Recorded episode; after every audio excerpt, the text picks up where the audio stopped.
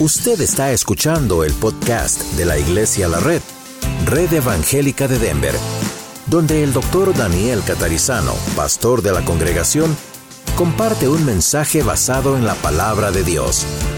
Ahora abra su corazón y permita que en los próximos minutos el Señor le hable y le bendiga. Lucas capítulo 15, versículos 1 al 7.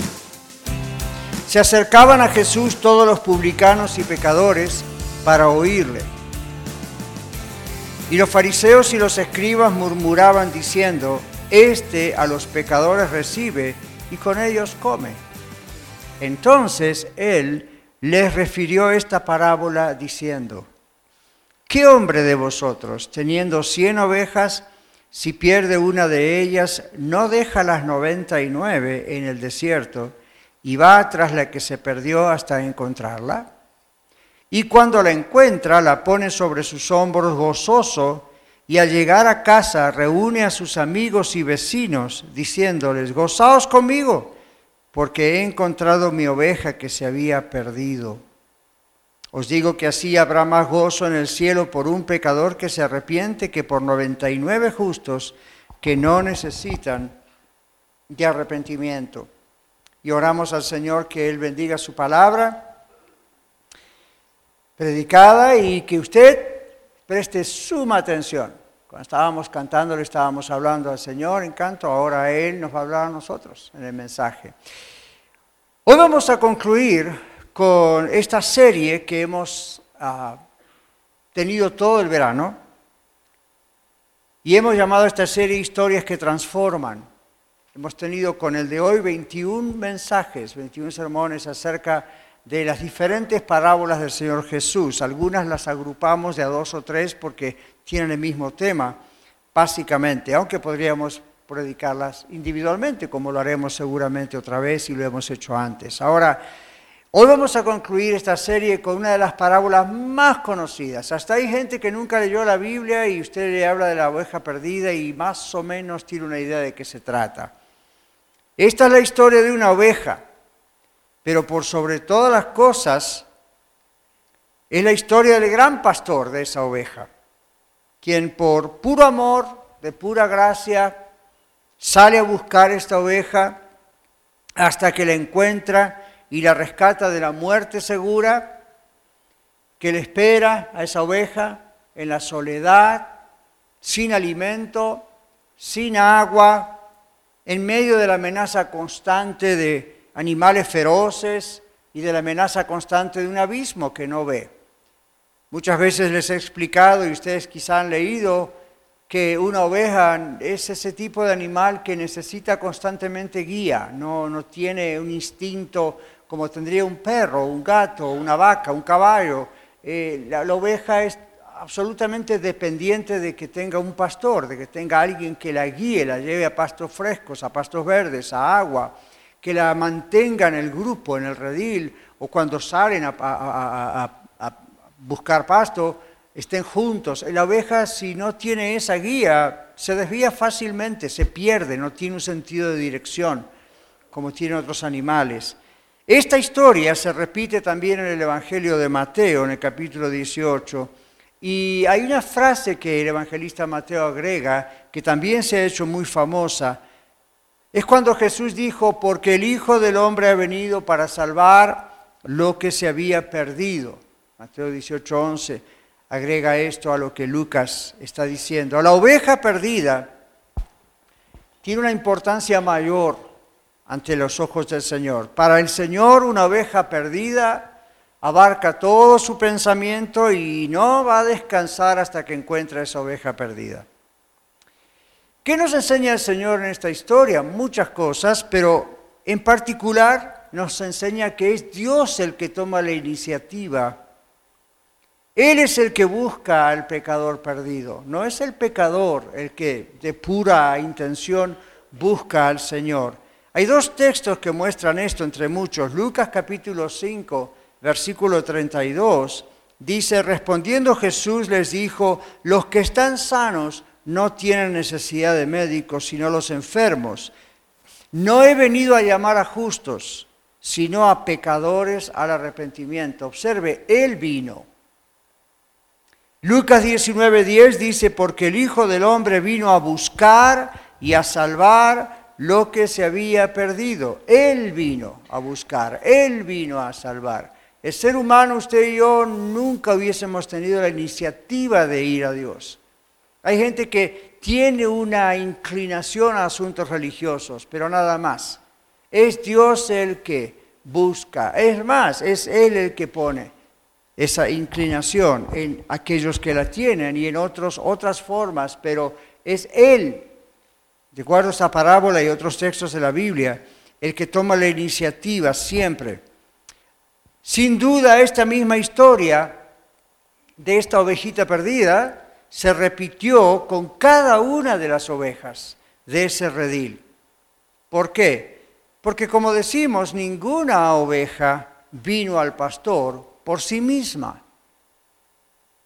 Estas 99 ovejas que el pastor dejó en el redil o en el desierto, depende de la versión, Mateo, Lucas, estas 99 ovejas también en algún momento fueron buscadas por el Señor, simplemente ahora ya estaban en el redil, ahora tocaba buscar a esta otra oveja. Ninguna de esas 99 vino por sí misma. Cuando el pastor encuentra la oveja, dice el Señor, se alegró de encontrarla y la rescató. Esta historia, que yo he llamado del gran rescate, es la historia de cada una de las ovejas. Es la historia de cada uno de los creyentes en Cristo Jesús. En la historia el pastor siguió gozándose por las ovejas que ya había rescatado y que estaban allí pero el gozo de encontrar y rescatar una más siempre era un gozo mayor para él. Y lo sigue siendo el día de hoy. Ahora, en primer lugar tenemos que ver que no todos entienden la historia del gran rescate. Cuando comienza Lucas y Mateo escribiendo en el primer versículo nomás, dice, se acercaban a Jesús todos los publicanos y pecadores para oír lo peor de la sociedad del momento. Y en el verso 2 hay una reacción negativa. ¿De quién? Los fariseos, los escribas. Ellos murmuraban diciendo, este Jesús a los pecadores recibe y con ellos come. ¡Wow! Ellos no podían ni concebir ellos estar entre ese tipo de gente, pecadora, inmunda. Pero Jesús sí. Estaba no haciendo lo que esos pecadores inmundos hacían, pero estaba entre ellos. Los legalistas no entendieron. Esta gente, esta clase rica y religiosa y otros, no aceptaban la idea de que el Señor Jesús vino a salvar a los pecadores. No entendían la historia del gran rescate. Ellos se jactaban, se enorgullecían de ellos mismos y no buscaban la justicia de Dios por medio de la fe, sino que pensaban que podían llegar al cielo, llegar a estar bien con Dios, por las obras de la ley, muchas de las cuales ellos mismos habían agregado a las leyes de Dios. Ahora esto hacía otra reacción. Cuando ellos estaban con Jesús, estaban delante del Señor Jesús, ellos no sentían que eran pecadores. Ellos pensaban, eso es para estos publicanos y pecadores, nosotros estamos bien. Ellos no necesitaban ser perdonados, es lo que ellos pensaban. Entonces el arrepentimiento nunca llegaba a los corazones de estos hombres. Y saben, así pasa todavía con algunos hoy. Tanto los que están escuchando en Radio La Red como los que están viendo en el YouTube o ustedes aquí presentes. El arrepentimiento no siempre llega a los corazones de todos, porque uno pone trabas, se justifica y dice, no soy una mala persona, no soy tan malo. El Evangelio Cristo es para los prostitutas, para los homosexuales, para las lesbianas, para los drogadictos, para los borrachos, para los ladrones. El Evangelio es para, oh, que escuchar el Evangelio mi compañera, mi compañero, que es un chismoso. Bueno, pues, ah, presente el Evangelio. ¿Y usted? Pero así eran aquellos. Veían a Jesús rodeado constantemente de lo peor de la sociedad y ellos excluidos de ese grupo para no contaminarse. No todos entienden el gran rescate hasta el día de hoy. Hoy en día hay personas que cuestionan la idea de que el Padre Dios envía a su Hijo y lo sacrifica en una cruz. ¿Qué clase de Padre es? Y no entienden el gran rescate, no entienden el mensaje. Otros piensan, ¿y qué acaso la religión va a llevar a alguien al cielo? No entienden la historia del Evangelio, la historia del gran rescate. Esta es la historia principal en la Biblia. Si no, Dios no hubiese escrito la Biblia para nosotros. En segundo lugar, el gran rescate ocurre cuando el pecador reconoce que necesita ser rescatado. Piénselo bien. El gran rescate ocurre cuando el pecador reconoce que necesita ser rescatado. La oveja perdida representa al pecador que está perdido y necesita al Salvador. ¿Cuál es el problema de algunos? Otra vez, el problema de algunos es creer que están bien y por lo tanto no reconocen su necesidad de ser rescatados por el Salvador. No reconocen esa necesidad. Muchos admiran a Jesús, hasta quieren de alguna manera a Jesús. Oyen, como en esta tarde, como en este día, noche, cuando usted escuche esto grabado, oyen el llamado de Dios al rescate. Oye usted hoy que Dios le quiere rescatar, pero como no entiende que está perdido, no viene usted al Señor para que Él lo rescate. Hay que entender que uno está perdido. La palabra de Dios claramente dice, por cuanto todos pecaron, están perdidos, es decir, destituidos, echados, separados para siempre, condenados, fuera de la gloria de Dios. Esto hay que entenderlo, esto hay que asumirlo, esto hay que aceptarlo, más allá de lo que uno emocionalmente sienta. Llega un momento que es un mensaje directo a la conciencia donde uno dice, sí, este soy yo. No está hablando del vecino, no está hablando de mi primo, de mi sobrino, de mi tío, de mi padre, de mi madre, está hablando de mí. Entonces, el problema de algunos es creer que todo está bien, que todo va a pasar igual. Entonces no reconoce su necesidad de ser salvado, no reconoce su necesidad de ser rescatados. Por eso les digo, muchos admiran a Jesús, algunos creen que es un gran maestro, fue un gran profeta, uno de los muchos dioses, un, alguien creado por Dios, pero no llegan al arrepentimiento con eso, porque no ven su necesidad de ser rescatados. Dios quiere que usted venga y que tú vengas a Él con un corazón contrito y humillado. ¿Qué significa eso? Reconocer que está perdido y necesita ser salva o salvo. Si usted no reconoce que está perdido, no puede llamar a Cristo mi Salvador. ¿Salvador de qué si total usted no está perdido según usted? Usted no puede llamar a Jesucristo mi Señor, el Señor, y al mismo tiempo no estar sometido a Él, no ser su hija, su hijo. Dios quiere que usted venga con un corazón humilde, es decir, que usted reconozca no solo que necesita una ayudita en su matrimonio, o en sus finanzas, o en su salud, sino que usted recuerde, yo estoy perdido, necesito ser salvo. Todo lo demás viene por añadidura, todo lo demás Dios lo va a dar, pero en primer lugar necesito reconocer que estoy perdido, sino de qué Salvador estamos hablando. Hablamos de un Salvador porque el mundo está perdido. Y hasta la última noticia que yo encontré, usted es parte de ese mundo. Dios está diciéndole, venga a mí. El Señor le está llamando y Él se va acercando a usted en cada mensaje, en cada cosa en su vida, en las cosas que ocurren en la semana, en las cosas que van ocurriendo en su vida. Él se va acercando a Él, a usted. Y usted se va acercando a la presencia del Señor. Piénselo. El Señor se viene acercando a usted desde el día que usted nació hasta esta hora. Pero usted también se va acercando a la presencia del Señor. Y usted dice, oh, good news, buena noticia, y depende. El Señor se viene acercando a usted A través de los mensajes, a través de la oración de otras personas, a través de enfermedades, de problemas, de situaciones, de alegrías, de tristezas, el Señor le va hablando y se va acercando y lo sigue llamando. Y usted cada vez está más cerca de la presencia de Él. Pero si usted le rechaza y usted no quiere ser rescatado por el Señor Jesús, el acercarse a la presencia del Señor va a ser aterrorador para usted va a ser para juicio.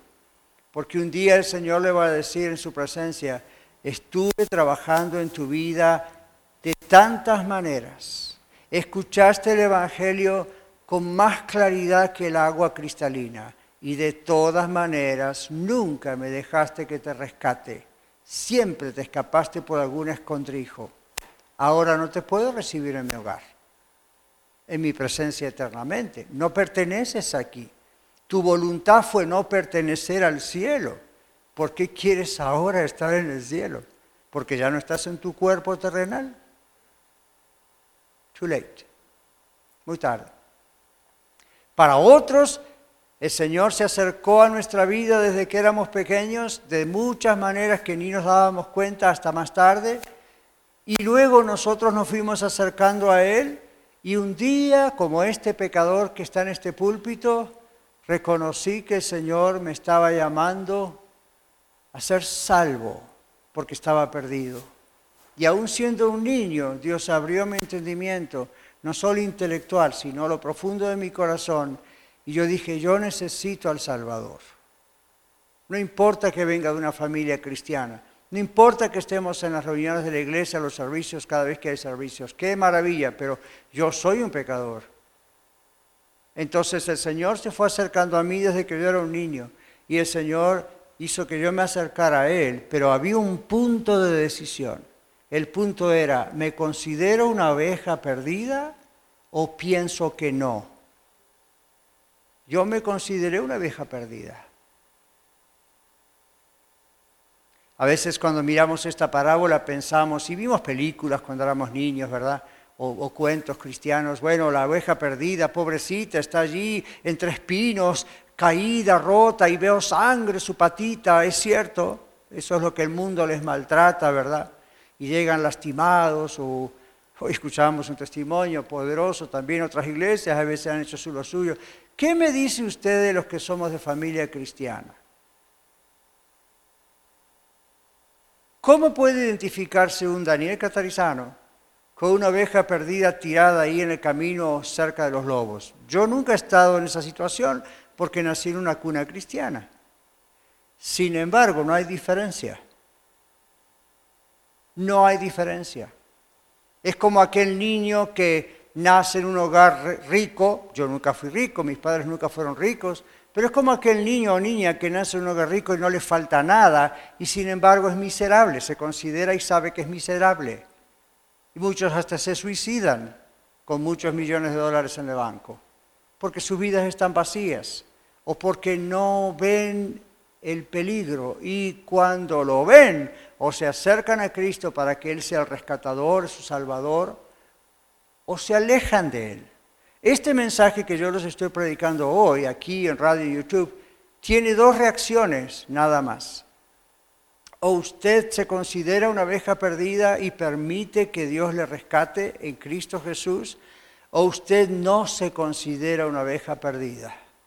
Y simplemente va a salir de este lugar o va a cambiarle al dial o va a decir lindo mensaje, bye, see you next week. Y no pasa absolutamente nada, usted sigue perdido. Pero recuerde, el Señor otra vez le mandó el mensaje, sigue llamándolo, sigue llamándola. El Señor se va acercando, el Señor se viene acercando en triunfo, en victoria o en condenación para aquel que le rechaza. En triunfo y en victoria para aquel que se deja rescatar por el Señor. Acá en la parábola Jesús dice que Él no está buscando a los justos, sino a los pecadores para que lleguen a ser justificados por medio de creer en Él, en su persona, en su obra en la cruz, en la resurrección, su victoria sobre la muerte. La Biblia dice que hay gozo en el cielo por un pecador arrepentido. Y se habla de este gozo también en Lucas. Lucas capítulo 15, versículo 7, versículo 10. Dice, os digo que así habrá más gozo en el cielo por un pecador que se arrepiente que por 99 justos que no necesitan de arrepentimiento. El otro texto dice así, os digo que hay gozo delante de los ángeles de Dios por un pecador que se arrepiente. Acá tenemos tres parábolas juntas que hablan acerca de eso. Ahora este gozo, el gran gozo, el gran gozo ocurre porque un alma más es salva de la condenación. ¿Saben cuántas almas son salvas todo el tiempo, todos los días, a través de toda esta tierra? Hay gran gozo en los cielos por uno. Imagínense por millones. Pero también, y quiero que usted ponga muy fuerte esto en su corazón, hay más celebración y gozo en los cielos porque el Señor Jesucristo es exaltado por la obra de su gran rescate. Siempre se trata de Él. ¿Cuál fue su gran rescate? ¿Cómo hizo su gran rescate el Señor? Sufrió la cruz en su lugar, en mi lugar, no en el lugar de Él, en el lugar de aquellos que somos pecadores. Su sufrimiento en la cruz pagó por nuestros pecados. La sangre de Cristo, su Hijo, nos limpia de todo pecado. Y al tercer día venció la muerte, si no, no hubiésemos podido ser salvos. Él venció la muerte. Y eso significa que el Señor nos dio nueva vida, selló nuestro nombre, ahí en sus libros, nos selló con su Espíritu Santo. Anoche a las diez y algo de la noche estábamos junto al lecho de muerte en el hospital de nuestro hermano Antonio. Y las últimas palabras que yo les dije es, dentro de poquito va a ver al Señor, gócese. Y canté un poquito de ese coro de cuán grande ser que yo sé que le gustaba. Porque lo veía cantando. Pero ¿saben qué? Hay gozo en los cielos desde el día que Antonio entregó su vida a Cristo. Y ahora hay gozo en los cielos por estar ahí. Pero hay gozo en los cielos porque es Cristo el que lo salvó. Es Cristo el que le salvó a mí, a usted, que somos salvos. Hay gran gozo por el gran rescate, su sufrimiento en la cruz, su victoria sobre la resurrección. La Biblia dice que el día que el Señor Jesucristo regrese, los muertos en Cristo resucitarán primero. Listen, escuche, cuando uno muere, el Espíritu inmediatamente va a Dios que lo dio. La Biblia no dice que hay un purgatorio, no dice que hay un estado intermedio, no dice que se puede hacer algo por un alguien que murió desde acá con misas o servicios o dinero. No, no, no y no. La Biblia dice, la persona muere y está establecido que muera una sola vez y después de esto el juicio. A usted dice, ¿cómo el juicio? Bueno, si usted arregló sus cuentas con Dios, si usted es esta oveja que permitió que Dios le rescate, usted no va a juicio porque el juicio lo pagó Jesucristo en la cruz por usted y usted lo recibió. Usted recibió el regalo de la vida eterna. Mas si usted rechaza el mensaje de esta tarde, este, usted rechaza el mensaje del Señor que se viene acercando a usted ya hace tanto tiempo, si usted llega a morir cuando va a la presencia del Señor, está reservado para la condenación eterna. Usted se fue al infierno. No dice la Biblia que inmediatamente se fue al infierno. Lo que la Biblia dice es que inmediatamente está separado para la condenación, como usted y yo estamos separados para el gozo en la vida eterna con Cristo, pero estamos en la presencia del Señor. La otra persona no está en la presencia del Señor realmente y está preparada para la condenación. ¿Solo por qué? Porque no aceptó que es pecador, porque no aceptó que es la oveja perdida, porque tiene justicia propia y piensa no soy tan malo como otros. La Biblia dice, Dios le ama, pero Dios es justo. Dios tiene que condenar el pecado por más que ame a los que ha creado, como usted y yo. Por eso nos da la oportunidad de que nos arrepintamos, de que nos dejemos rescatar. El gran rescate es mucho más que un simple encuentro precioso. El pastor en la parábola acarrea, ¿notó el detalle? levanta la oveja sobre sus hombros y la lleva al redil. Verso 5 dice, y cuando la encuentra la oveja, la pone sobre sus hombros gozoso. Y luego verso 6 dice, y a llegar a casa, ¿qué pasó? Constantemente el Señor llevó esa oveja sobre sus hombros hasta llegar a casa, hasta llegar al redil. Observe, el Señor no encuentra, dice que la parábola el Señor no, el pastor no encuentra la oveja y la deja allí para que trate la oveja de seguirlo como ella pueda. No, el pastor la lleva en sus hombros de regreso al redil. El gran rescate continúa, mis hermanos. No es simplemente un gran encuentro, la gran decisión. Gloria al Señor, me rescató. Sí, pero el Señor le sigue rescatando cada día. El gran rescate continúa. Ahora el creyente es hallado y es llevado en los brazos de Cristo hasta allá, hasta la gloria, hasta la eternidad. Antonio fue llevado ayer a la gloria, literalmente. Pero todos estos años, desde que él rindió su vida al Señor, estaba en los brazos del Señor.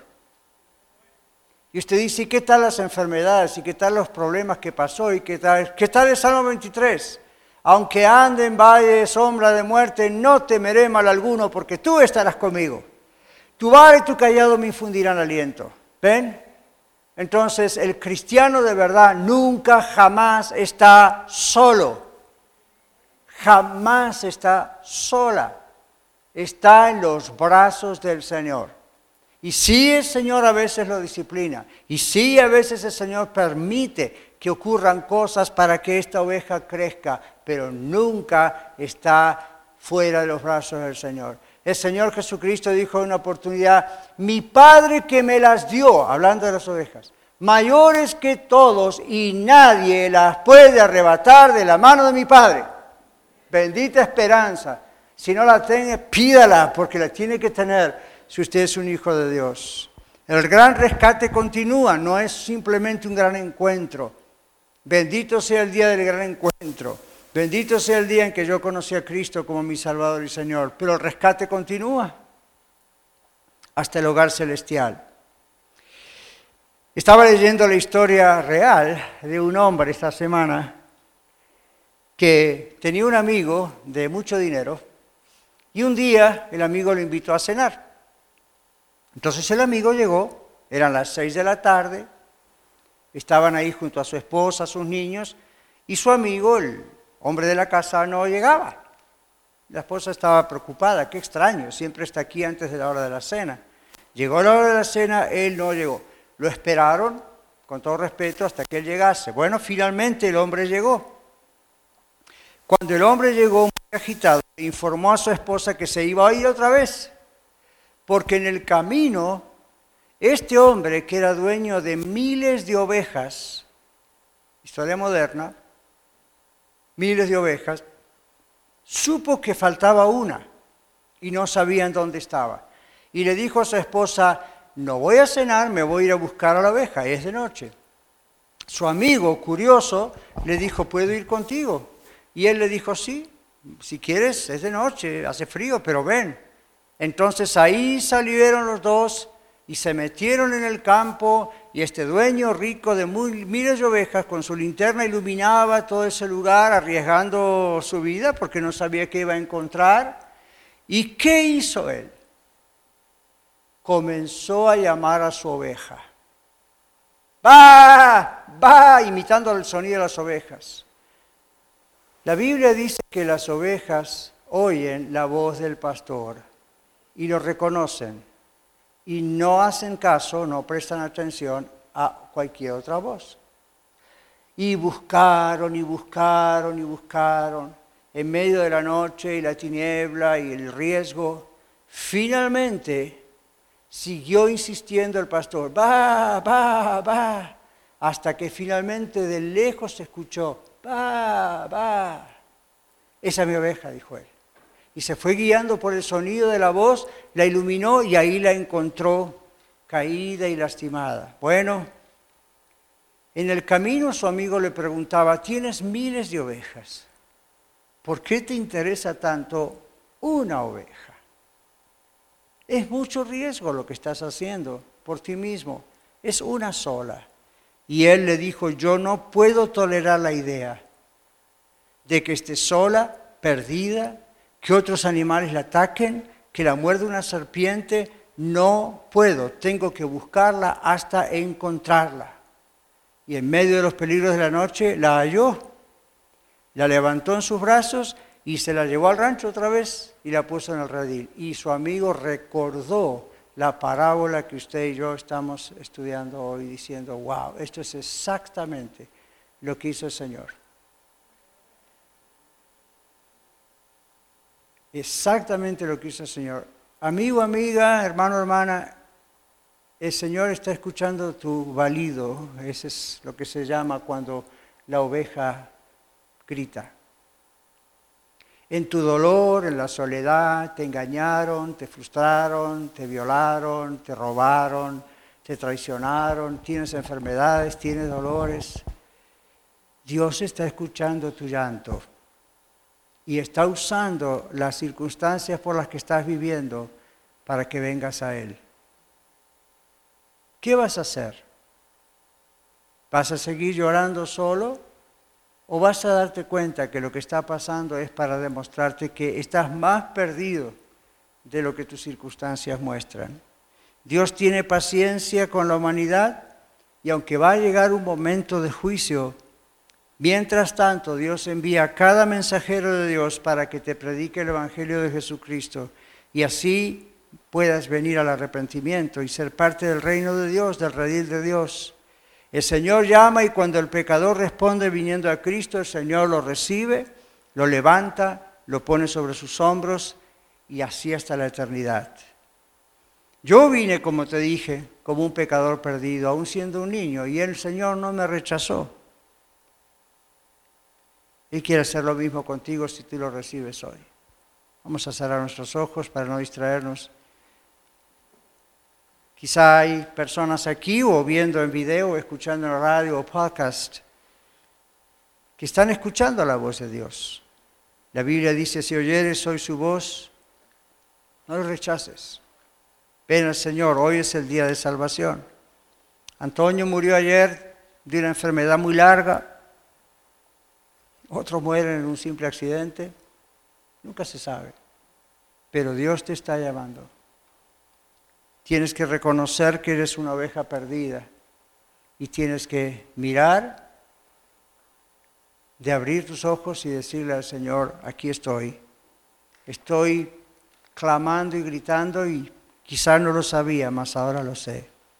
Vengo a ti. Oh Señor, en el nombre de Jesús, toca con tu mensaje a aquellos que están aquí presentes, o los que están en YouTube, los que están en radio o podcast porque ellos tal vez no saben, pero ahora saben en este mensaje que tú te estás acercando cada vez más a ellos para hablarles.